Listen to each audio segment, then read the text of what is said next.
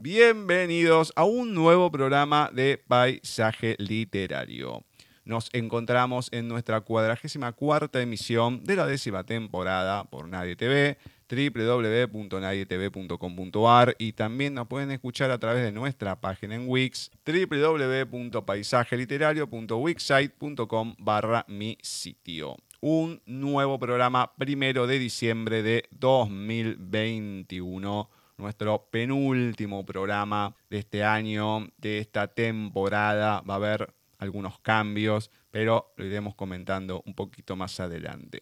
Le agradecemos a Walter Gerardo Greulach por otro Creadores de Mundos. Impecable, como siempre, Walter. Así que muchas, muchas gracias. En el próximo bloque van a escuchar una entrevista que les realicé a un grupo de tango argentino, Carpusa Tango, compuesto por Marisol de Pablo y Julieta Rizzi.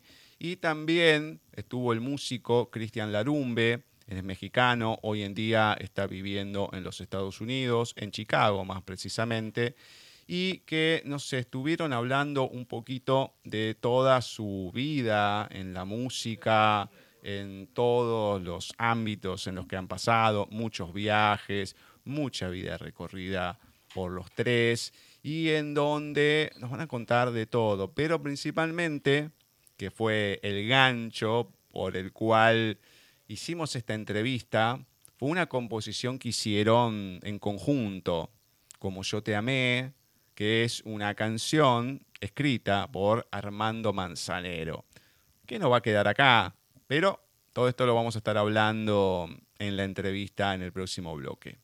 Contacto arroba tienen mail, Skype, Facebook de la radio, arroba en el Twitter.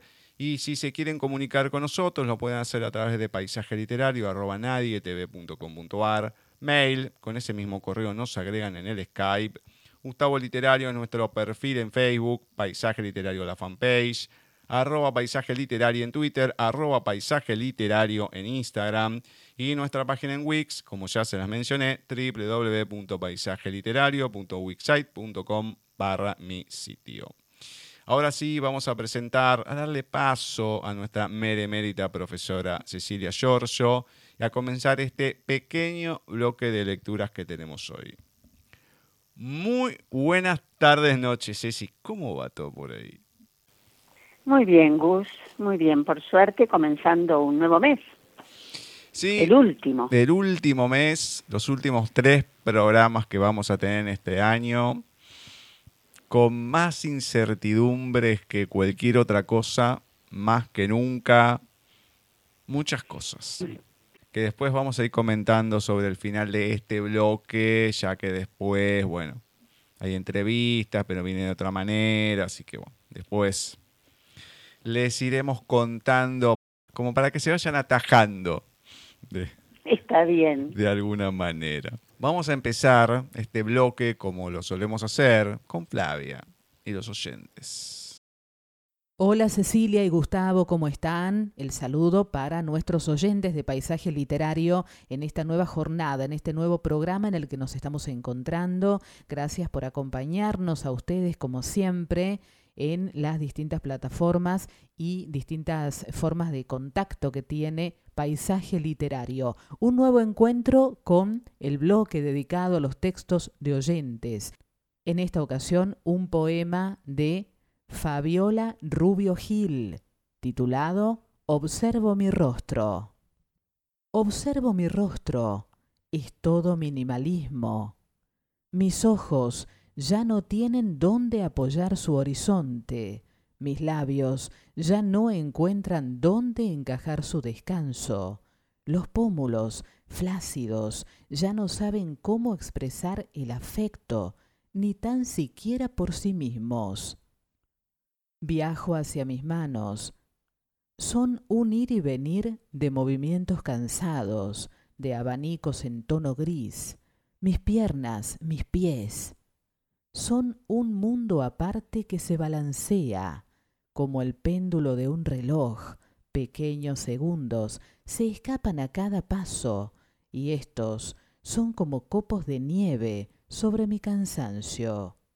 Toda yo soy un baile para no caer al abismo que me asalta.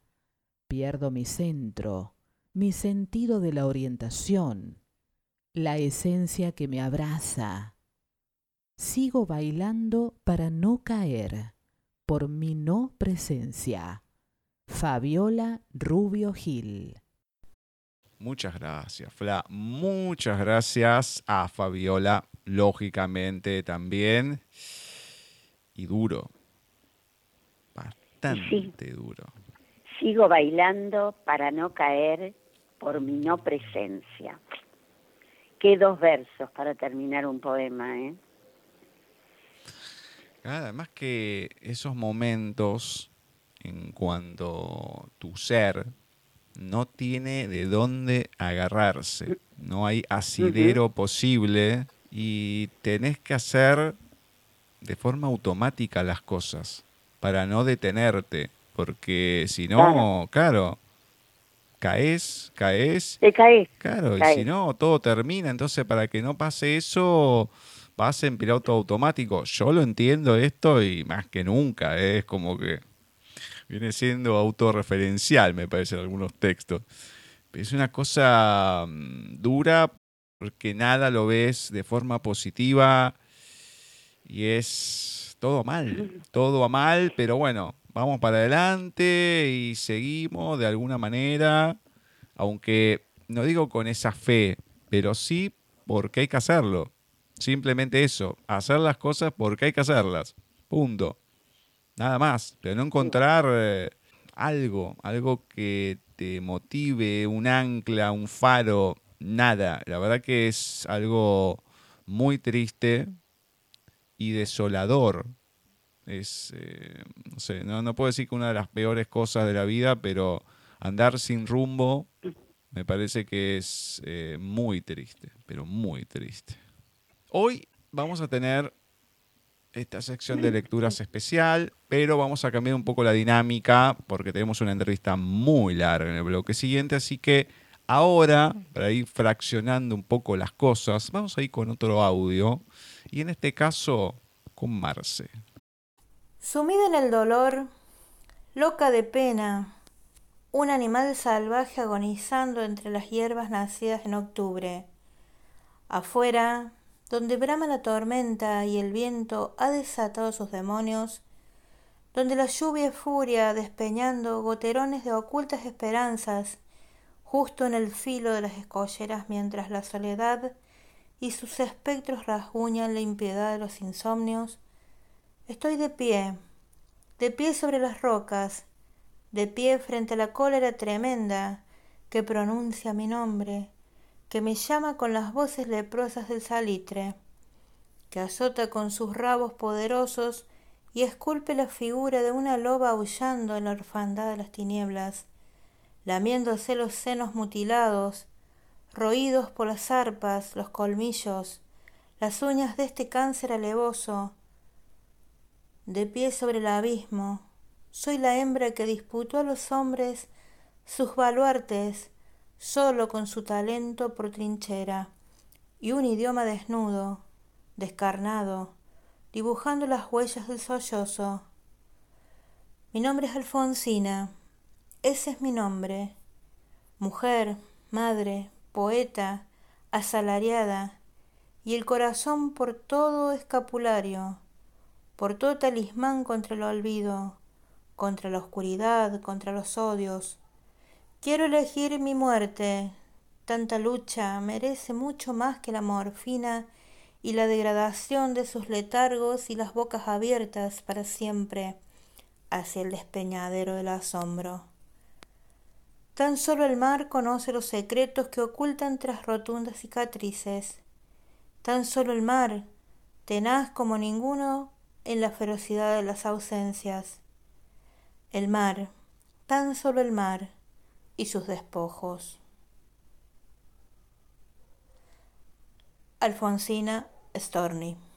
Gracias, Marce. Eh, realmente muy lindo poema, pero al ser de Alfonsina no deja de tener un dejo de, de tristeza y siempre hay ese mar, ese mar eh, inconfundible ese océano, esa poeta, eh, la parte donde Alfonsina dice, ese es mi nombre, mujer, madre, poeta. Quiero elegir mi muerte y realmente la eligió.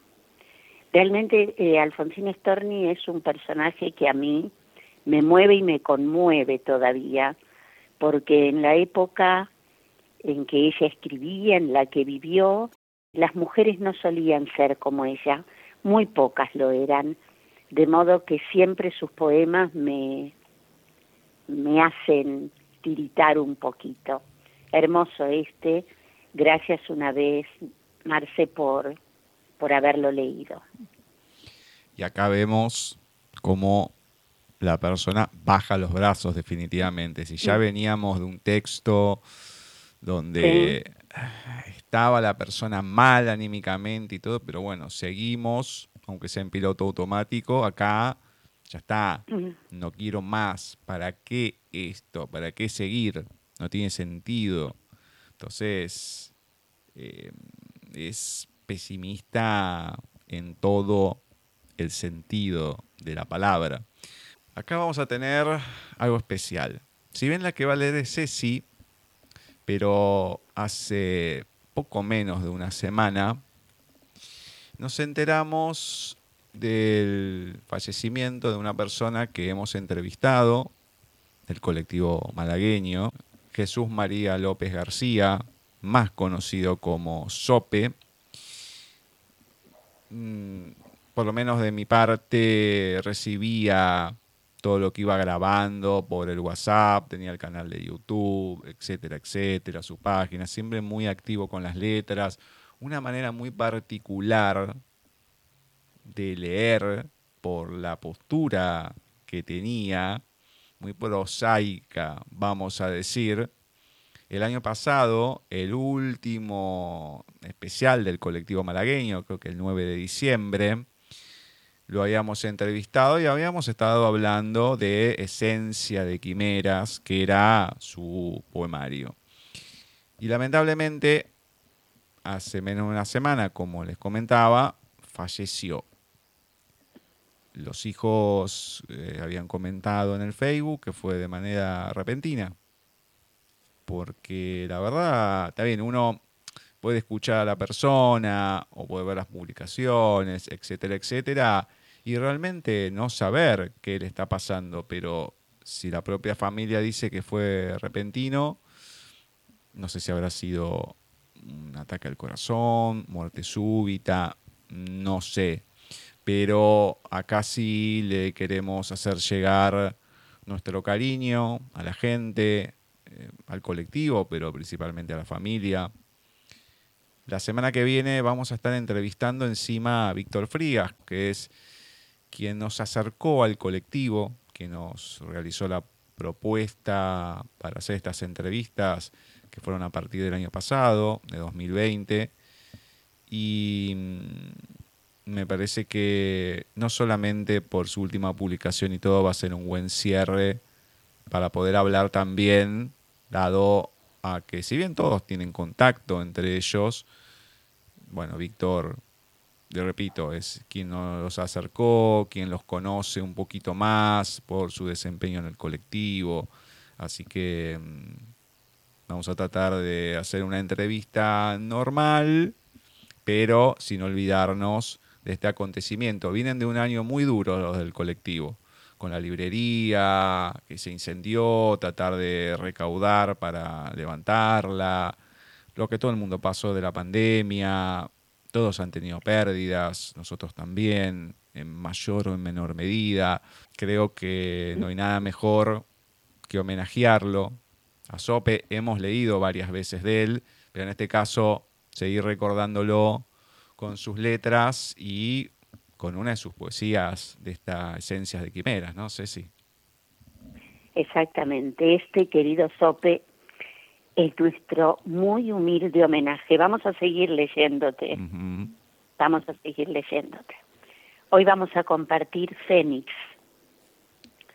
Voy de puntillas por la alfombra de la vida, sin hacer ruido ni manchando almas.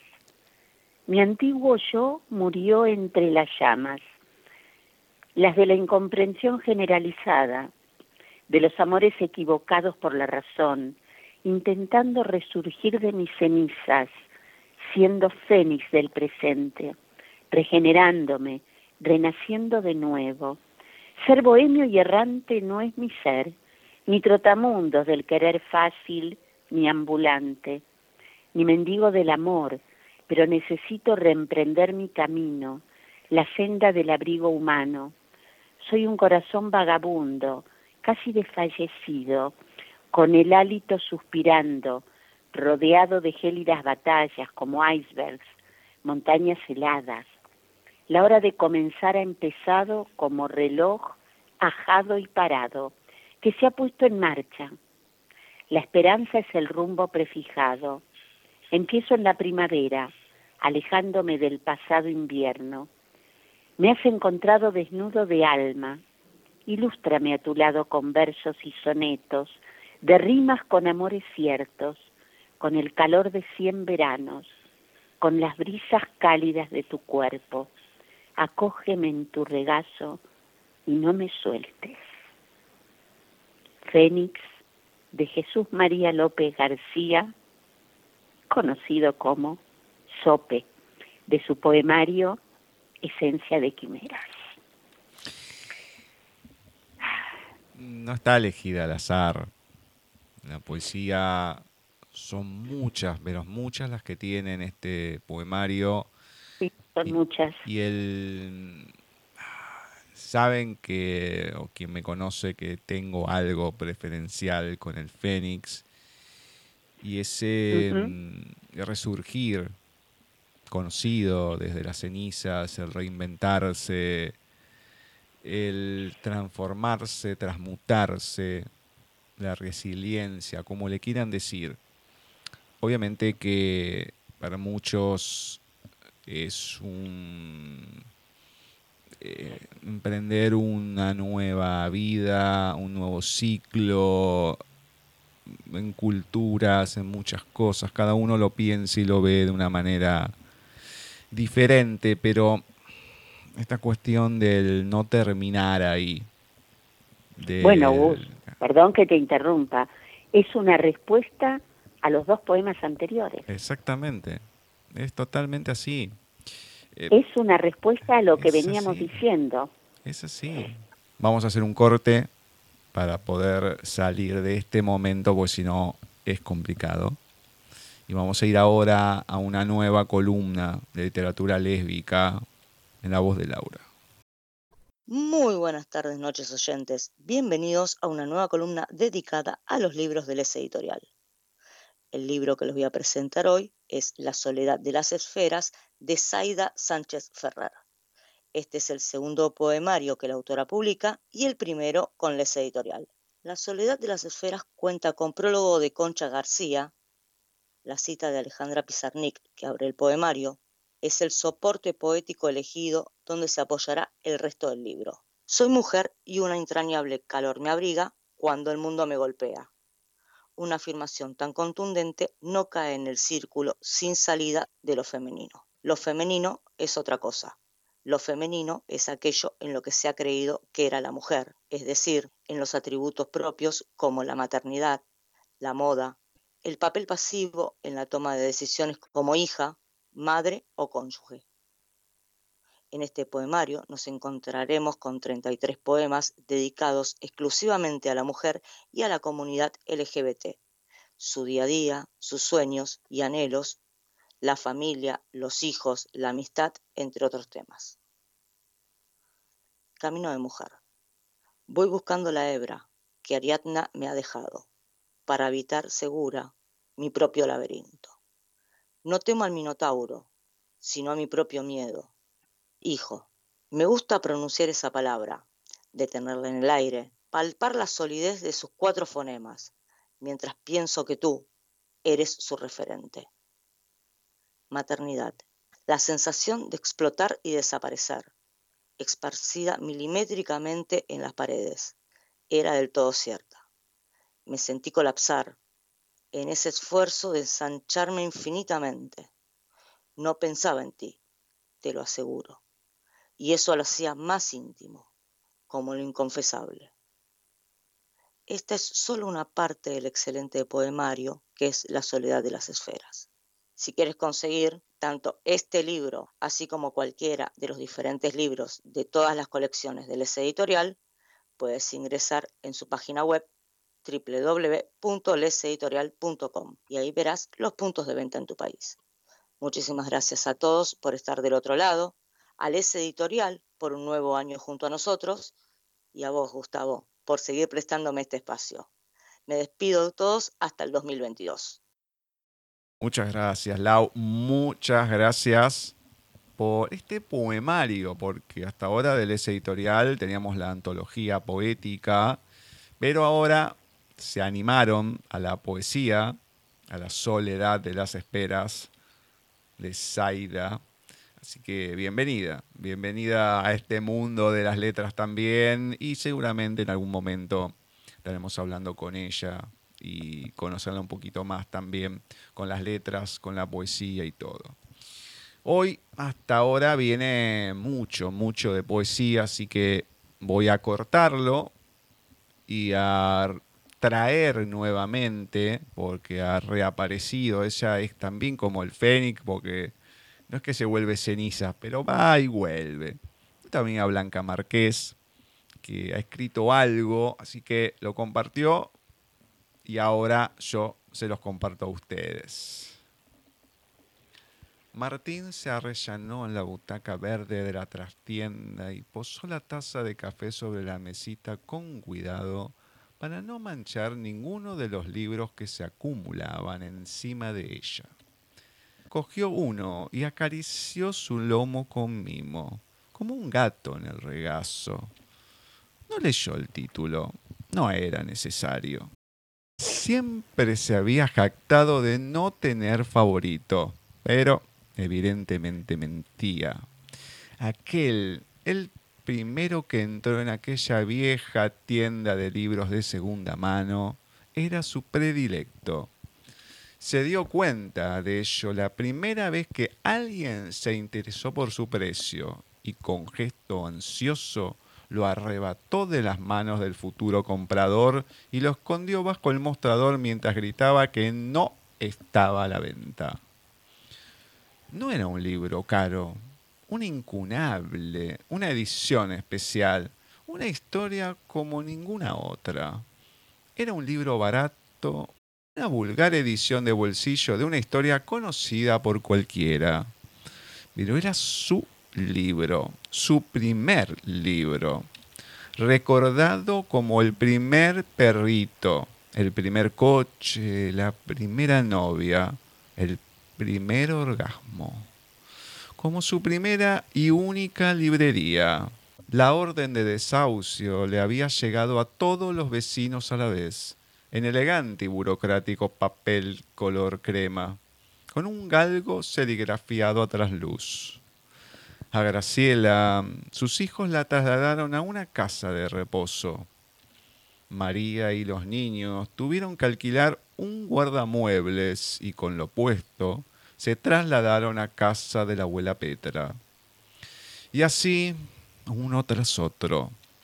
Solo quedaba él en el edificio. Sus pensamientos hacían eco en el hueco de la escalera.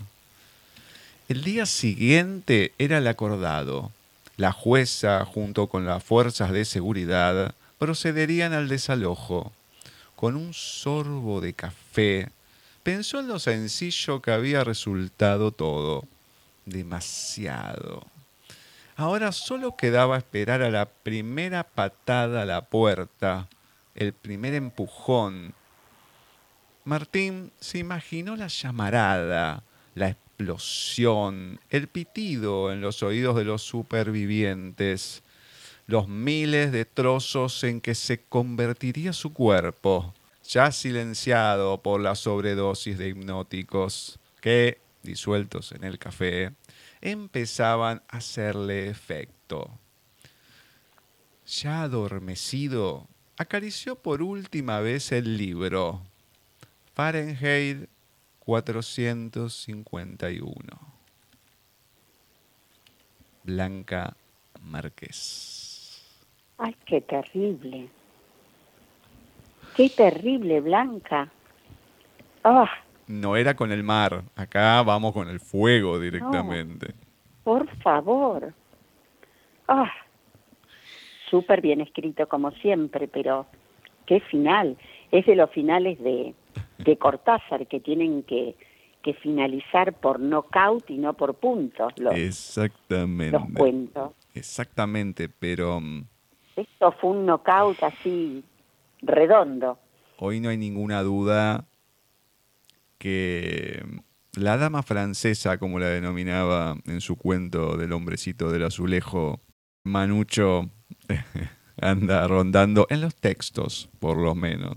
Sí, Y un poco sí, más sí. también. Así un que poco también por otros lados. sí, hay que ahuyentarla. Esto lo hacemos y la ahuyentamos de todas las maneras posibles. Vamos ahora con Flavia. Esto viene así, palo y palo. Vamos con Flavia a ver qué nos comparte en esta ocasión. El 2 de diciembre de 1950 nacía la poetisa española Olvido García Valdés.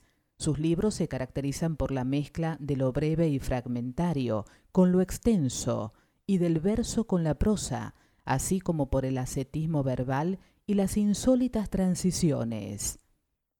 Olvido García Valdés. Escribir el miedo es escribir.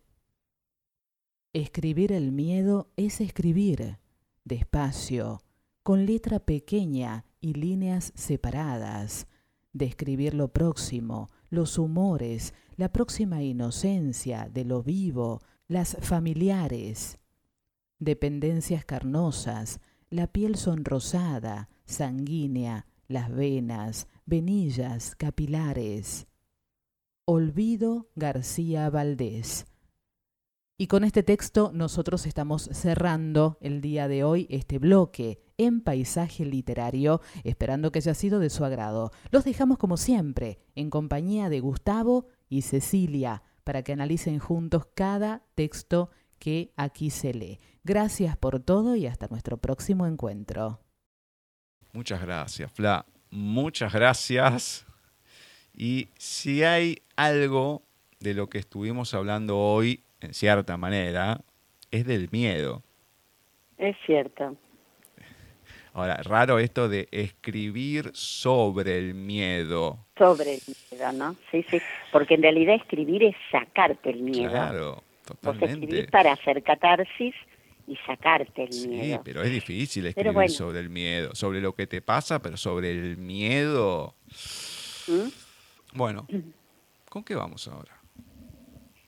Vamos con un poeta que nació eh, un primero de diciembre de 1926, Elvio Romero, poeta, urugua- eh, poeta paraguayo. Eh, está entre la generación del 40 y la del 50 dentro de la poesía paraguaya del siglo XX. Elegí un poema muy breve de él, muy, muy breve. Inambú primero. ¿Qué quiere decir Inambú? Perdí silvestre.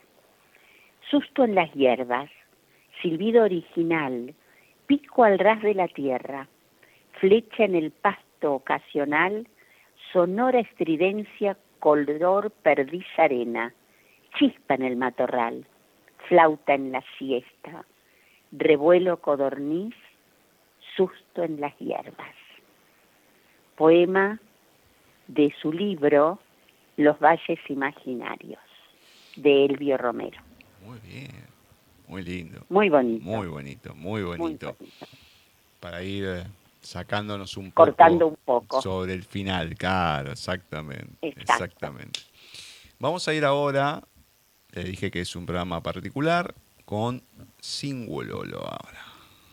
Podemos hacer todos los cursos del mundo, todas las meditaciones, ponernos todos los aceites de la India, abrir registros, constelar, prender palo santo, cantar mil mantras, pedirle al universo, a la pacha y a la luna que nos ayude. Podemos tener figuras religiosas en el rincón y hasta un unicornio que se tira pedos de colores. Pero si no sentimos amor, amor de verdad, si no podemos escucharnos el alma, si no vemos al de al lado, si no podemos abrirnos, si el dolor del otro no nos importa, si no trabajamos en lo que se repite y daña, si no aprovechamos, cuidamos y honramos la vida cada día, entonces posta, todo esto no sirve para nada. Para mí, el acto más espiritual del mundo es el amor. Lo demás está buenísimo, pero si no lo acompañamos con el corazón, es cotillón. Sin Lolo. Muchas gracias, Vani. Muchas gracias. A Cintia también. Nos viene bien esto, ¿eh? Me mató. Podemos tener figuras religiosas en el rincón y hasta un unicornio que se tire pedo de colores. Me mató. Es como que el contraste de una cosa con la otra. Las figuras religiosas y hasta un unicornio que se tire pedo de colores. Una cosa tan argenta es eso, pero tan argenta es la, la Biblia y el calefón, tal cual. Más o menos. En pinta, pero definitivamente es así. ¿De qué sirve? Muy buen texto, ¿eh? Pero es Me encantó. muy bueno. Eh, a ver, es tan simple que te llega de tal manera porque uno puede hacer un millón de cosas, uno se puede hacer el espiritual, pero ¿de qué sirve si no hay nada? Es eso solo. Claro. ¿De qué sirve? No te sirve de nada estar en cualquier ámbito, ¿eh? en, en una iglesia, en el púlpito o con terapia, con lo que fuese.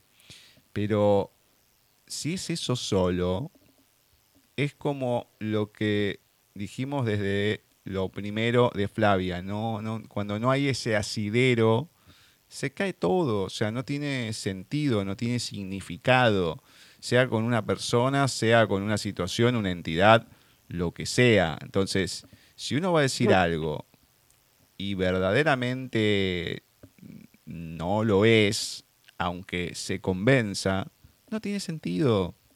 Yo tengo muchas experiencias en esto, así que le agradecemos a ambas.